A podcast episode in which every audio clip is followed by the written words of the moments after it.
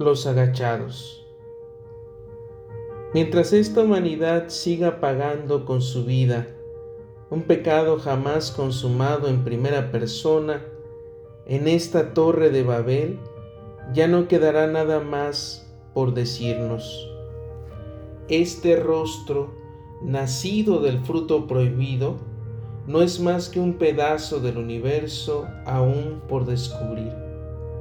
Atrapados entre ceros y unos, buscamos la redención en otros cuerpos sin saber distinguir lo que buscamos. Si todo esto no es como lo soñamos, ¿qué demonios estamos haciendo aquí? En esta dicotomía de pasados sin presentes, la humanidad pasó del éxtasis a la incertidumbre.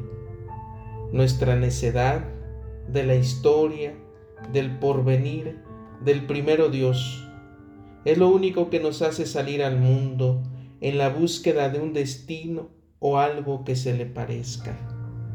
Antes de que este sol pueda nacer en las pupilas de nuestras sombras. Pero ese maldito miedo nos congela nos come, nos corrompe, nos consume y nos escupe al fuego. El mañana es solo una utopía, otra puesta al sol, otro volver a empezar. ¿A dónde piensas ir ahora que el miedo te ha consumido como una droga?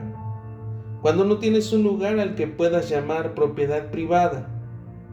Lo único que te queda después de tus horas extras es un suspiro de existencia.